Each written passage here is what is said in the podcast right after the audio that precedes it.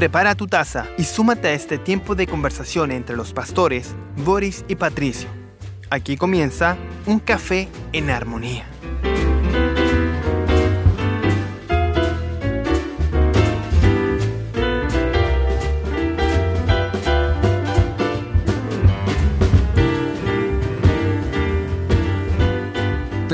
A esta hora la programación de Radio Emisoras Armonía para todo el país, para todo el mundo, a través de nuestras señales de aire, más de 50 emisoras en Chile y también a través de nuestra señal por internet, señal internacional. Así que donde quiera que llegue, vaya este saludo cariñoso, cordial para cada uno de ustedes. Y ahora sí, eh, me parece que estás, Pastor Patricio. ¿Me escucha, Pastor? Ah, en, le escucha perfecto, pastor. Ahí estaba atento. Ah, gusto de saludarte, pastor. Estábamos con algunos problemitas técnicos ahí, por lo menos en lo que es la cámara, pero aquí en el audio parece que estamos ok para poder compartir lo que ya comenzaste ahí, ¿cierto? En esos minutitos previos acerca de este hermoso Salmo 3. Amén. Decía, haciendo la introducción, que los salmos tienen un poder terapéutico eh, mm, porque son palabra del Señor. Toda la Biblia la tiene. Pero los salmos tienen un componente interesante que mencionaba, que eh, revela la emocionalidad del ser humano y que cuando los leemos nos sentimos muy identificados, cuando pasamos momentos de, de euforia, de victoria, de alegría y cuando pasamos por momentos de mucha dificultad, de crisis, los salmos nos ayudan a decir, uy, no soy el único porque el enemigo pone ese pensamiento, soy el único pobrecito que está sufriendo. Efectivamente, fíjate que este salmo es bien, particular, porque viene de alguna manera en el orden de lo que hasta el momento hemos compartido, tanto el Salmo 1 como el Salmo 2, donde vemos la problemática humana. Recordemos que el Salmo 1 que compartimos hablaba acerca de los contrastes entre el camino bueno y el camino malo, y el resultado que cada uno de esos caminos tiene para el ser humano. En el Salmo 2 estuvimos estudiando acerca de lo que significa estar en contra de Dios y las consecuencias finales que eso también acarrea. Y ahora estamos viendo una relación, ¿ya?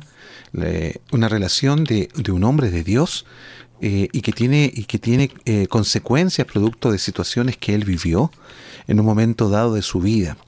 Y tenemos que recordar que este Salmo 3 es un salmo que, que tiene mucha tristeza por un lado, que refleja mucho la condición humana nuestra también, pero por otro lado también tiene lo que significa tener la confianza en un Dios que puede cambiar las circunstancias. Incluso a pesar de que aquellas situaciones de adversidad sean producto de nuestra desobediencia en algún momento. Y el Salmo 3, que es un salmo, por lo menos en esta escritura tengo, eh, es, una oración matutina de confianza en Dios, eh, pero es una, una oración de confianza en circunstancias muy adversas, tanto como las que hoy algunos de nosotros pudiera estar viviendo. Amén.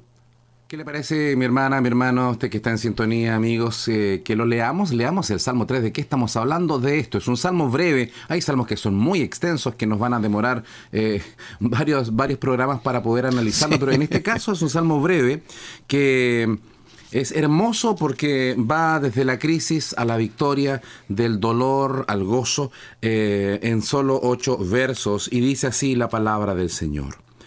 Oh Jehová, cuánto se han multiplicado mis adversarios. Muchos son los que se levantan contra mí. Muchos son los que dicen de mí, no hay para él salvación en Dios.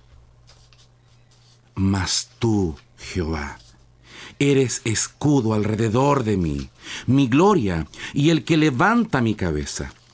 Con mi voz clamé a Jehová, y él me respondió desde su monte santo. Yo me acosté y dormí, y desperté, porque Jehová me sustentaba. No temeré a diez millares de gente que pusieren sitio contra mí. Levántate, Jehová, sálvame Dios mío, porque tú heriste a todos mis enemigos en la mejilla, los dientes de los perversos quebrantaste. La salvación es de Jehová. Sobre tu pueblo sea tu bendición. Ahí está muy bien leído este Salmo 3 y que tiene relación, Pastor Boris, con lo sucedido eh, entre David y su hijo Absalón.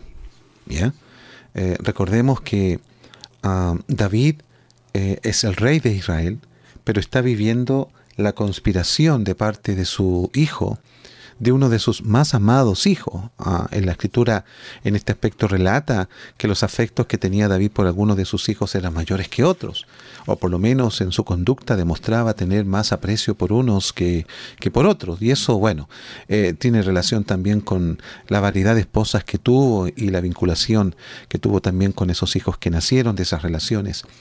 Y Absalón tenía ciertas características ah, de príncipe, era un príncipe por cierto, y tenía características muy notables eh, desde el aspecto de su belleza física. Y sin duda me imagino que eso también ah, fue un punto de interés para, para David por las cualidades también que eso implicaba en la vida de un hombre que tenía el aprecio de tanta gente. Sin embargo, producto de y aquí tenemos que eh, echar mano a, aspectos de la vida de David para que tengamos contexto de lo que este Salmo 3 está hablando. Su hijo viene en persecución del trono de su padre. ¿Ya? Es algo que Absalón deseaba, producto también de tantas variables situaciones que vivieron a nivel familiar, donde la injusticia estuvo presente de parte de David. Se dice que, se dice que David, en términos generales, no fue un buen padre. Si bien fue un hombre conforme al corazón de Dios, él en cuanto a relaciones de carácter personal, eh, le costó ser el padre que el Señor nos mm, llama a nosotros ser. Y su hijo se revela contra su propio padre, haciéndolo huir. ¿Ya? O más bien David huye ante esta persecución que está comandada por su propio hijo y, y es así que la expresión de este Salmo 3 grafica justamente lo que está sintiendo David. Oh Señor, dice, ¿cómo se han multiplicado mis adversarios?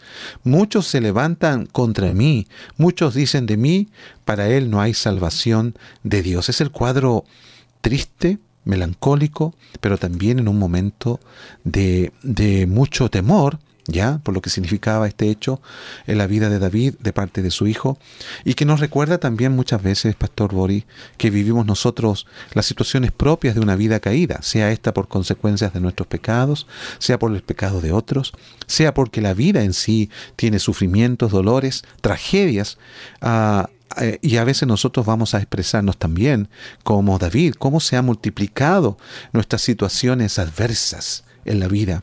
Ante eso, ¿cierto? Podemos graficar. a muchos son los que se están levantando contra nosotros. Las circunstancias parecen erguirse en contra de los hijos de Dios, sea, insisto, por asuntos que a lo mejor no resolvimos a tiempo, eh, no las vivimos como debieron haberse vivido, no decidimos correctamente, sin embargo llega un momento en que éstas parece que se unifican, conspiran contra la paz, contra la seguridad, y es así que nos sentimos muchas veces abrumados con tanta adversidad. Este salmo hermoso, breve, hay muchos eh, Biblias de estudio, comentarios bíblicos que nos proponen diversos eh, eh, bosquejos. Y tengo aquí uno que, que, también nos puede servir. De los versos 1 y 2, estamos en el Salmo número 3, 1 y 2. la crisis del salmista. La crisis del salmista lo que estás expresando, una crisis profunda. De los versos 3 eh, al 6, la paz del salmista, la paz del salmista. Y del 7 y 8, eh, la victoria del salmista.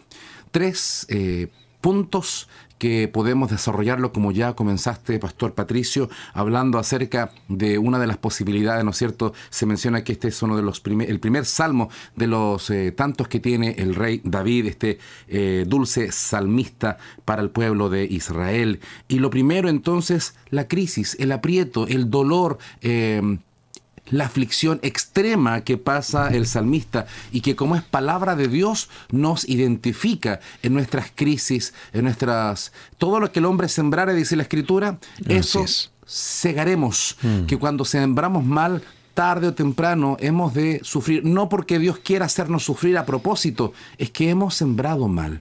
Y este también es el caso de David, él, él está pagando caro a desobediencias que ha tenido en su vida, aun siendo un hombre de Dios, aun cuando se arrepiente, eh, hay situaciones que va a tener que sobrellevar. Em, y la expresión cuánto se han multiplicado mis adversarios, muchos son los que se levantan contra mí y muchos son los que dicen de mí no hay para él salvación en Dios, indica que es una crisis creciente, mm, porque eh, siempre está como más y más y más. La expresión muchos, recuerde que eh, eh, si dice una expresión bíblica dos veces, eh, eh, no, habían signos de exclamación en, el, hebreo. Por lo tanto, si aparece el muchos dos veces, es porque está diciendo que era realmente eh, abrumante, era muy grande la aflicción. Muchos son los que se levantan contra mí, se han multiplicado los adversarios y muchos son los que dicen no hay remedio, no hay nada que hacer. Es un caso perdido. Y posiblemente hoy día muchos estén pasando por esa situación en que te dicen, no, no hay caso. O vienen pensamientos a nuestra mente de desaliento y el enemigo se encarga de decir, eres un perdedor, no hay, Dios ni siquiera te va a salvar.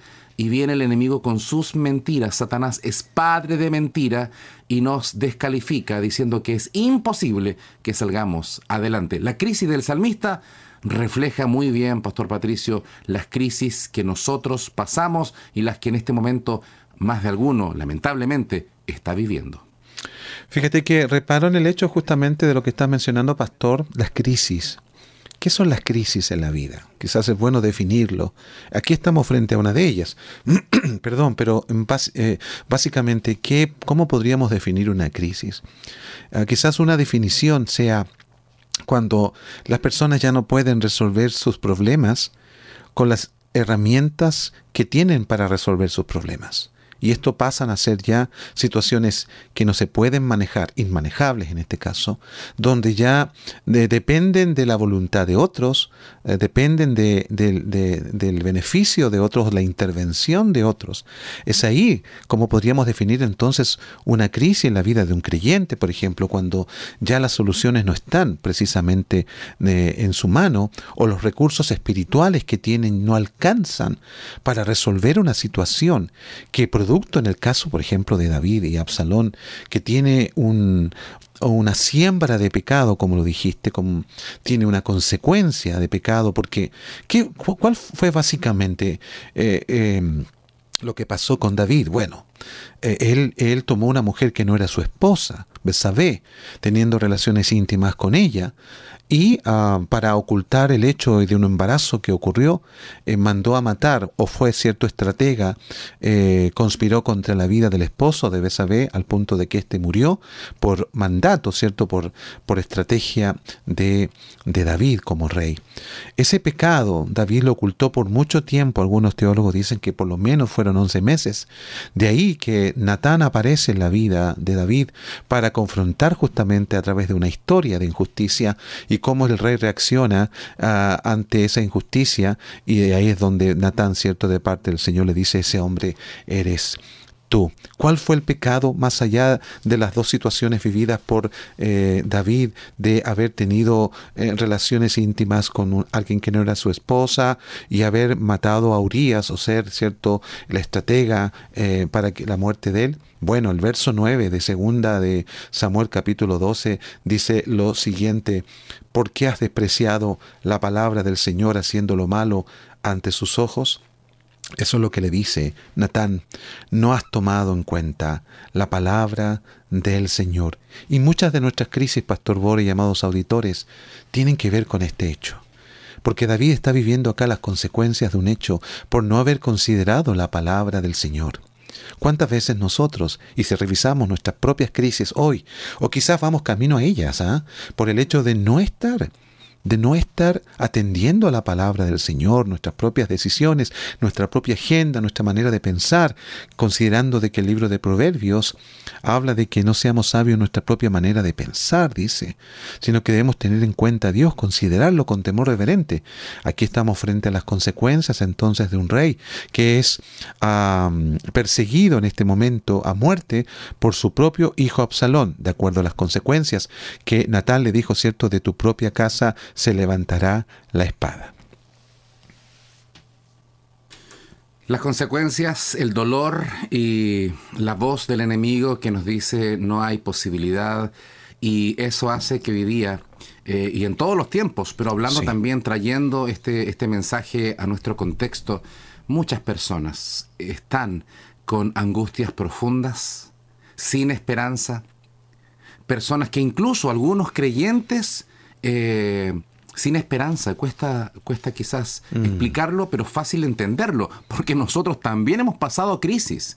Por lo tanto, eh, sabemos que esto es así. Somos seres emocionales que de repente las crisis nos provocan que nuestra fe decaiga. Sin embargo, hay un cambio, un giro en, la, en, el Salmo. Eh, antes de ir al verso 3, aparece una palabrita que dice Selah. Y aquí vale mucho mencionarla.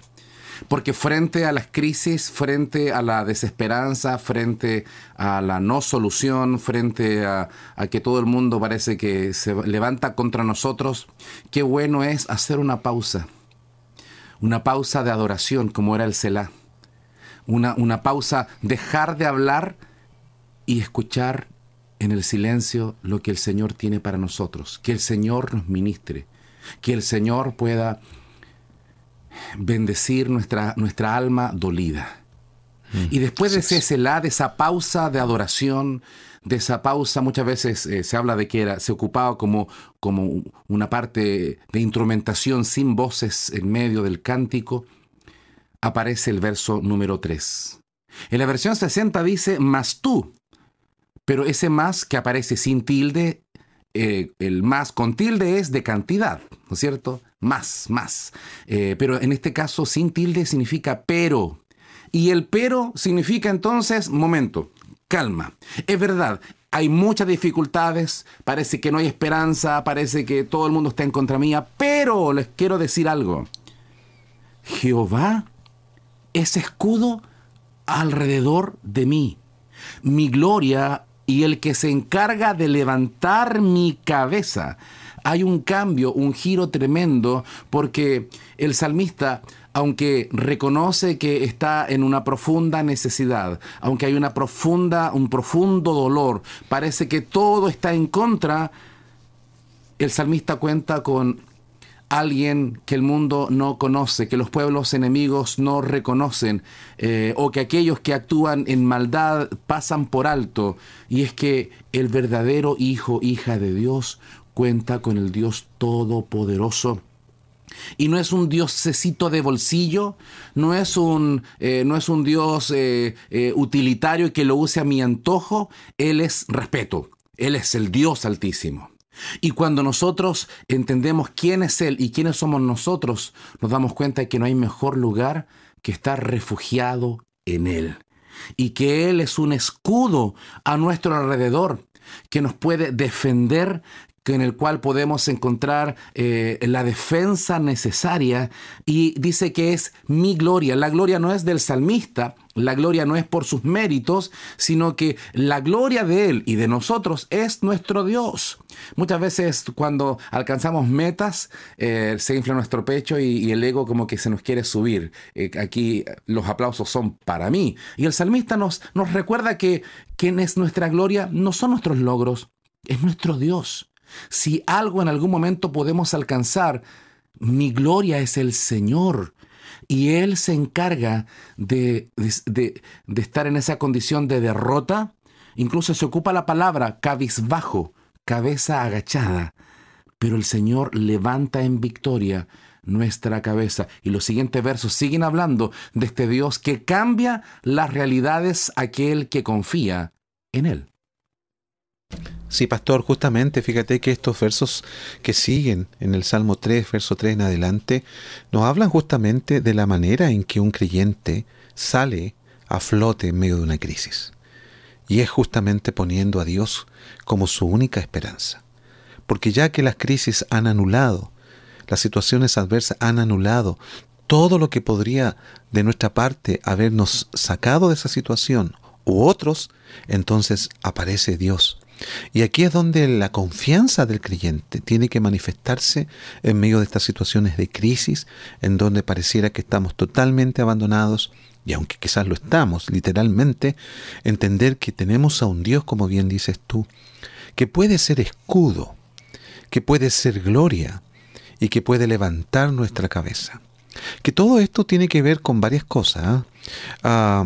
Cuando es escudo, eh, en, el, en, el, texto original la palabra escuda no es solamente lo que nosotros entendemos por escudo. En las guerras vemos que los escudos más bien ah, a veces están eh, resguardando eh, la parte delantera nuestra del, de, nuestro cuerpo, ¿ya? Eh, o, quizás a veces son, algunos son un poquito más en media luna y abarcan un poco más, pero en el sentido original la palabra escudo era algo que tenía que ver con que Dios encerraba a David en este caso, lo encerraba en su protección total a fin de que ni siquiera la retaguardia de él estuviese eh, sin protección. Ese es el sentido cuando David dice, pero tú, oh Señor, eres escudo alrededor de mí, porque usa la palabra alrededor. No dice solamente tú eres escudo enfrente de mis enemigos, alrededor. Y eso habla de que Dios, ah, aunque nosotros no veamos aquello ni tampoco lo sintamos, Dios de acuerdo a su promesa, respondiendo Dios a la confianza que sus hijos ponen en Él, definitivamente Dios actúa como un escudo que abarca toda la vida del creyente en seguridad. Mi gloria, dice, ¿cierto? David llegó a decir en un momento que el alabarle a, él, alabar a Dios era su gloria. Su gloria no era su corona, su corona en ese momento estaba, por decirlo, cabizbaja, estaba a punto de ponerse en la cabeza de Absalón, ya quien buscaba, ¿cierto?, la cabeza de David. Eh, pero al decir mi gloria es que quien realmente debe, eh, debe brillar eres tú. Ven a brillar en esta situación. ¿ya? Eh, el pastor de la iglesia Salvak, eh, Riguarre, decía que la gloria de Dios, la gloria de Dios era el peso de su importancia en una de sus definiciones. ¿Ya? Entonces, David lo que está diciendo al decir acá, tú eres mi gloria, tú eres el peso, tú eres quien le da importancia realmente a mi vida, tú eres quien puede hacer que yo brille, tú, puede, tú eres quien puede hacer que yo salga adelante. Y, luego dice, y el que levanta mi cabeza, como bien dices tú, y de acuerdo al relato de segunda de Samuel, David iba con su cabeza tapada en forma casi de, de duelo, ¿cierto? Por lo que estaba viviendo, y levantar la cabeza era un símbolo de dignidad. Bueno, las crisis justamente provocan que nosotros agachemos nuestra cabeza y que a veces miremos más la tierra, que miremos más el suelo, pero Dios se encarga de levantar nuestra cabeza para decir yo estoy aquí, tengo control de las circunstancias, soy el soberano y nada va a suceder que no pase por mi designio, dice el Señor. Y al levantarle la cabeza, Él está diciendo, sigue confiando en mí, que es lo que hace David al pronunciar estas frases. Amén, gracias Señor. Estamos en el Salmo número 3 hoy día compartiendo un café en armonía y le invitamos también a usted para que esté eh, con la escritura abierta si es que puede y si no atentamente escuchando lo que dice la palabra. Estamos en el Salmo 3, vamos al verso 4 que dice, con mi voz clamé a Jehová y él me respondió desde su monte santo. Es decir, el salmista tiene la conciencia de que eh, la confianza está en el Señor, pero hay una, hay una eh, hay algo que tenemos que realizar, algo que Dios no hará por nosotros, que es clamar. Nosotros somos llamados a clamar. Hay momentos en que orar es un nivel. Orar, por ejemplo, dar gracias por los alimentos. Pero frente a una crisis uno tiende a no orar, sino que empieza ya a clamar. El clamor es, una, es un grito desesperado, es, es una confianza absoluta, no hay espacio para eh, poner la confianza en otro, es dependencia absoluta, el clamor es eh, aquí exclusivamente a Dios. Hay personas que en los tiempos de dificultad eh, claman a, un santo, buscan ayuda de alguien que, que le vea las manos, buscan en su desesperación, busca lo que sea.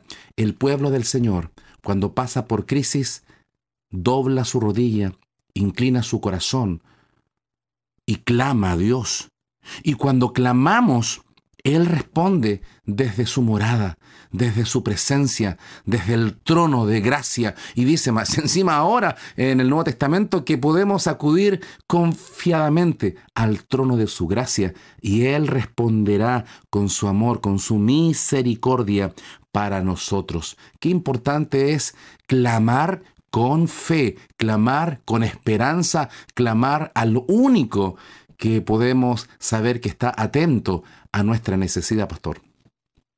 Sí, pastor, fíjate que esta dinámica de clamar a Dios es súper importante aquí en este verso y en el contexto también de esta crisis que está viviendo David, porque con tantos sentimientos adoloridos, con tanta presión mental, con tanto estrés que está viviendo David, Dios nos pide a nosotros también en circunstancias parecidas que clamemos, que no es solamente una forma de poner en el trono de Dios, como bien dices tú, nuestras necesidades, sino que al clamar estamos dando y pidiendo y dando, perdón, un grito de auxilio.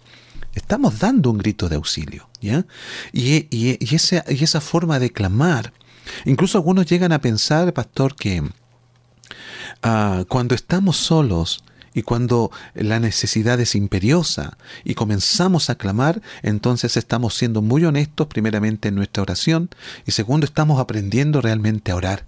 Porque orar delante de otros a veces puede probablemente hacernos orar con más timidez o quizás no orar, ¿cierto? Admirar la oración de otros, en fin, pero cuando estamos clamando nosotros solos delante de Dios, entonces estamos aprendiendo a expresarnos delante del Señor y Él nos da justamente la posibilidad de que a través de ese clamor todo nuestro ser se descomprima, por usar un término, y estamos llevando no solo lo que nos aflige, lo que nos atormenta, lo que nos, lo, que nos estresa, ¿ya? Porque esto es una situación de vida y muerte. Con mi voz, dice entonces, clamé al Señor.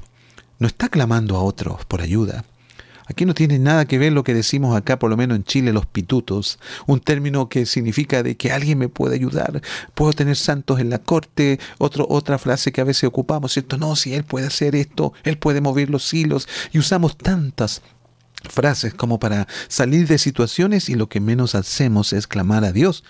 Muchas veces no clamamos porque sabemos que estamos metidos en esto por, porque desobedecimos la palabra del Señor. Sin embargo, Dios está dispuesto a perdonarnos. Dios está dispuesto a sacarnos de, de, este hoyo, como dice el Salmo 103, de la depresión que ha producido todo esto. Dios está dispuesto a limpiarnos de toda maldad, a restaurarnos si es lo que necesitamos.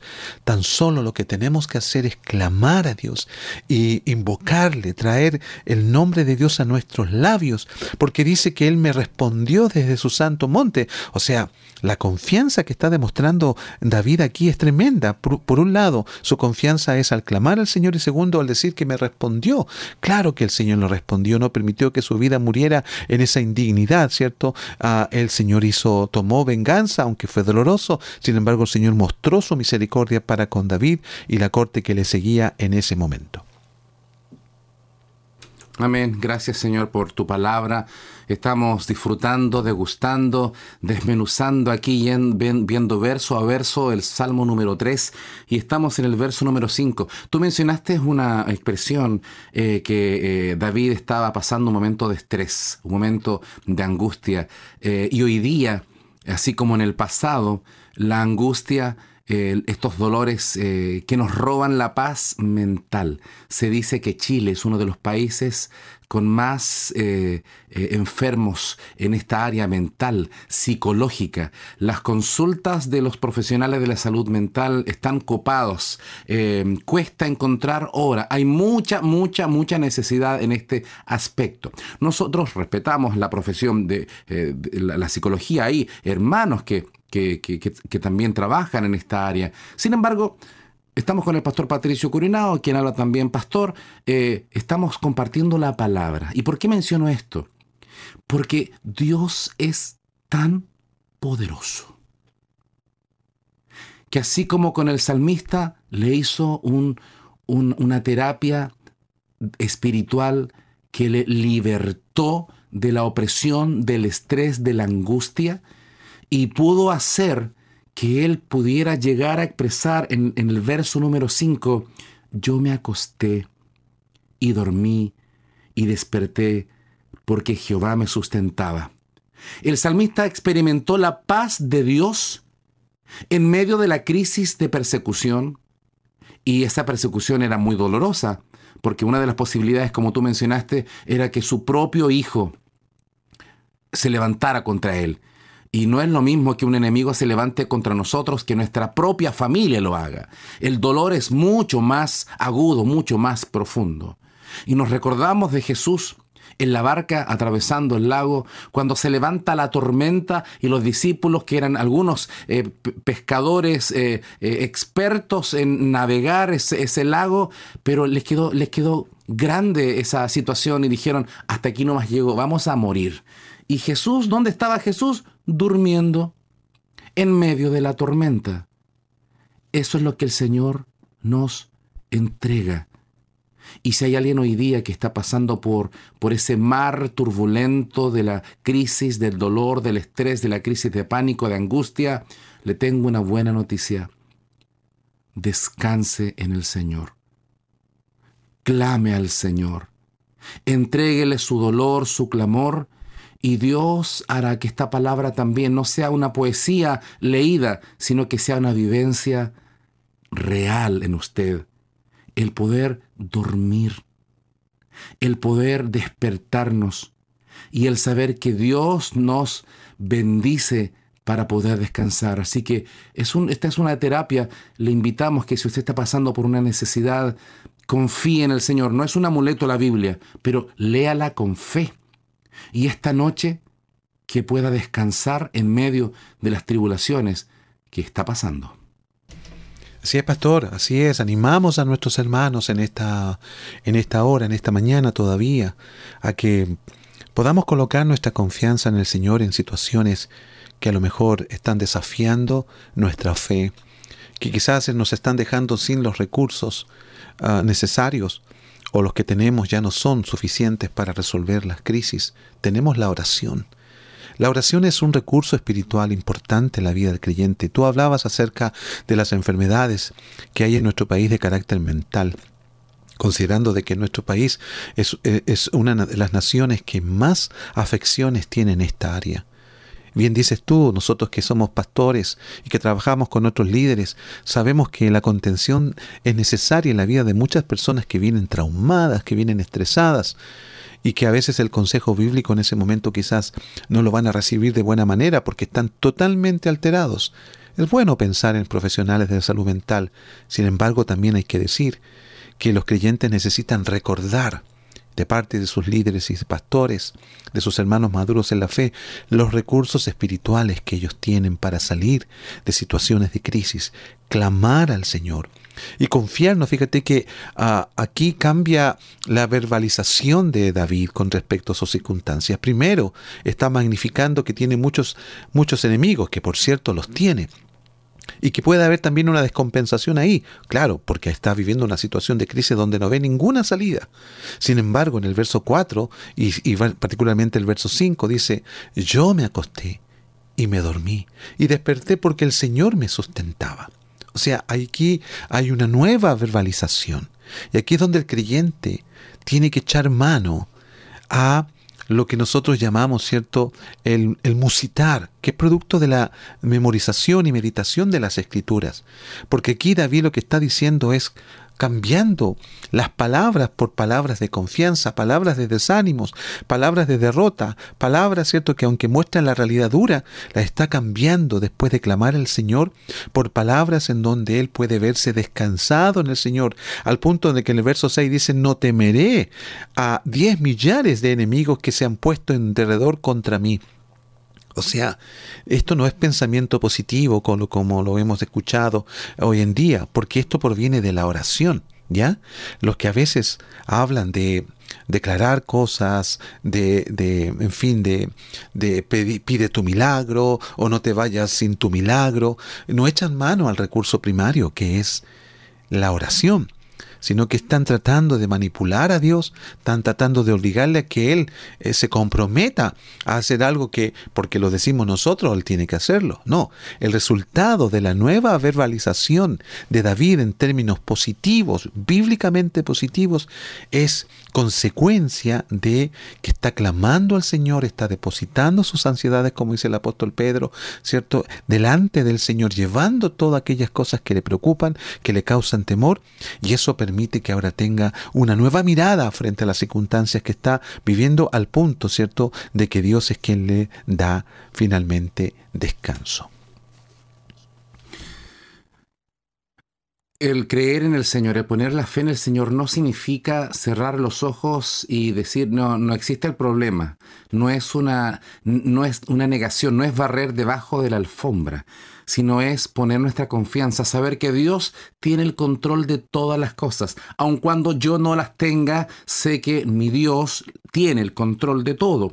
Y por eso que dice, no temeré a diez millares de gente que pusiera sitio contra mí. El verso 7 Ah, lanza un grito, interesante el grito que lanza acá el salmista, porque dice, levántate, oh Señor, sálvame, Dios mío, porque tú heriste a todos mis enemigos en la mejilla, los dientes de los perversos quebrantaste, las salvaciones de Dios, y de Jehová, sobre tu pueblo sea tu bendición. Levántate, no es que el salmista le esté dando una orden como que si Dios tiene que obedecerle al salmista. Este, esta expresión levántate es un grito de guerra. Ponga atención a esto. Es un grito de guerra.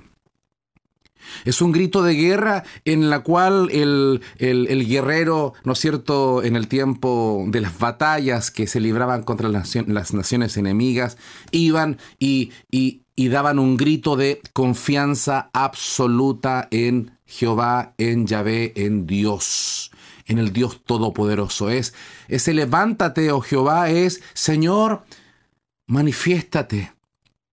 Puedas tener una intervención divina y poderosa. Es descansar en la soberanía y en el poder del Señor. No es que nosotros mandemos a Dios a que Él haga lo que nosotros queremos. Ese levántate es un grito de guerra diciendo, Señor, manifiéstate. Señor, tienes todo el poder, puedas intervenir en medio de, de, este conflicto, de esta necesidad. Sálvame, Dios mío. Es hermoso que el salmista no diga solamente Dios, sino que agrega Dios mío. El saber que Él, le, él, él tiene una, un sentido de pertenencia con su Señor. Sabe que puede descansar en Él porque Él es su Señor.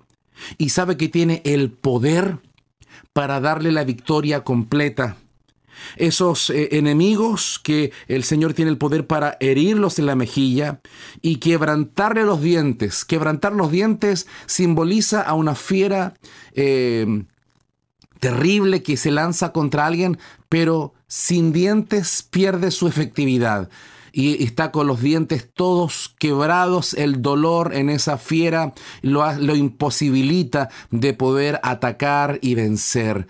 El enemigo eh, dice que anda, no es, no es, dice que es león, dice que anda como león, porque hay un solo león, el león de la tribu de Judá, todopoderoso. Pero el enemigo nos mete susto y anda como león rugiente buscando a quien devorar. Pero el Señor es poderoso para quebrantar los dientes al enemigo y no nos pueda tocar. Y la última, el último verso expresa que la salvación, la victoria completa, no es, no es que nosotros tengamos la capacidad de ganar, sino que le pertenece al único, al poderoso, al soberano. Por eso que siempre toda la honra, la gloria, siempre es para nuestro Señor, Pastor Patricio. Sí, Pastor, qué lindo poder escuchar estas palabras de ánimo para la iglesia hoy que vive momentos también de, apremio, con, con ideologías, ¿cierto?, que a veces quieren desfiarnos de nuestra confianza plena en el Señor y que donde muchos creyentes a veces se sienten probablemente derrotados frente a todas las cosas que pasan. Sin embargo, aquí vemos que este salmo nos ubica también a nosotros en lo que es la batalla espiritual, donde es Dios quien esparce a nuestros enemigos y trata a nuestros enemigos. Nosotros debemos confiarnos al Señor, porque Él sabe salvar. Sabe librar el Señor, dice la Escritura, a los que son piadosos. El Señor sabe librar a sus hijos. Por lo tanto, nuestra confianza debe estar únicamente en el Señor. Levántate, dice David aquí en este salmo.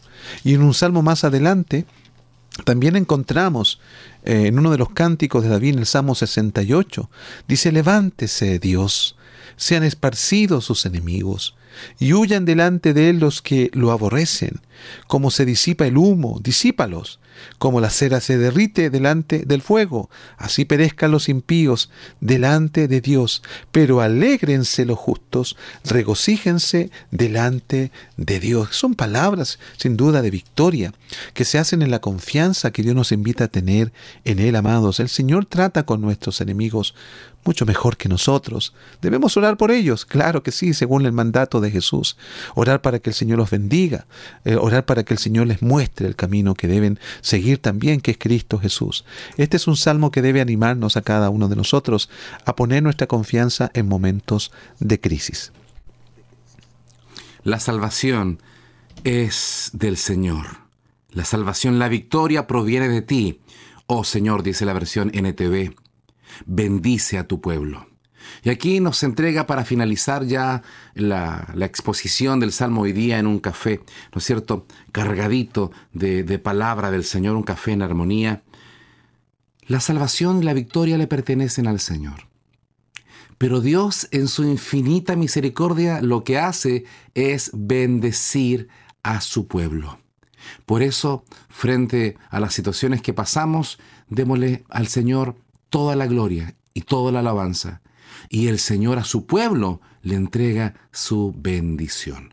Muchas gracias por haber estado con nosotros compartiendo esta palabra hoy día, Salmo número 3. Y finalizamos orando al Señor por quienes están pasando por alguna situación similar a la que expresa el salmista. De hecho, alguien nos escribe y, más o menos... Eh, también hay un problema ahí familiar eh, y el Señor conoce todas las cosas, pero así como hay la dificultad, hay paz y hay victoria solamente en el Señor. Pastor Patricio, diríjanos en oración para finalizar este café en armonía.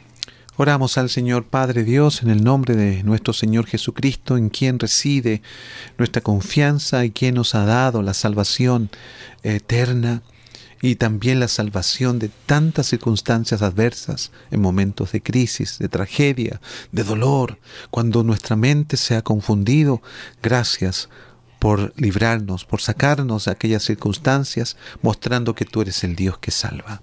Oramos por nuestros hermanos y por nuestros amigos que también están en sintonía, algunos de ellos viviendo situaciones muy difíciles, Padre, donde sus recursos naturales ya se han agotado al punto, Señor, que están en medio de la desesperación, en medio de un estrés y de una angustia, Señor, tan grande que ellos, Padre, temen por sus propias vidas. Te rogamos en este momento, en el nombre de Jesús, que traigas libertad que traigas liberación a través de esta palabra, de este compartir, que tu palabra llegue al corazón de ellos, a sus mentes y provoque la esperanza, la fe para salvación primeramente y también para restauración, sanidad y el equilibrio y balanceado, Señor, que ellos anhelan.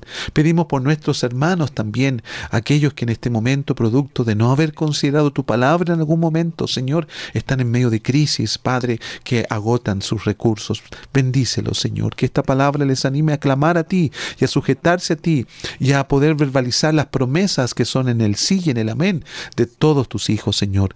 Padre, gracias por esta porción compartida. Oramos para que tu palabra siga salvando y restaurando muchas vidas, Señor, como lo hiciste con David, como lo hiciste también con nuestro Señor Jesucristo, quien fue en medio de una crisis también maltratado, sin embargo tú le diste la salida, Señor, a través de la resurrección. Gracias te damos. En el nombre de Jesús. Amén. Amén.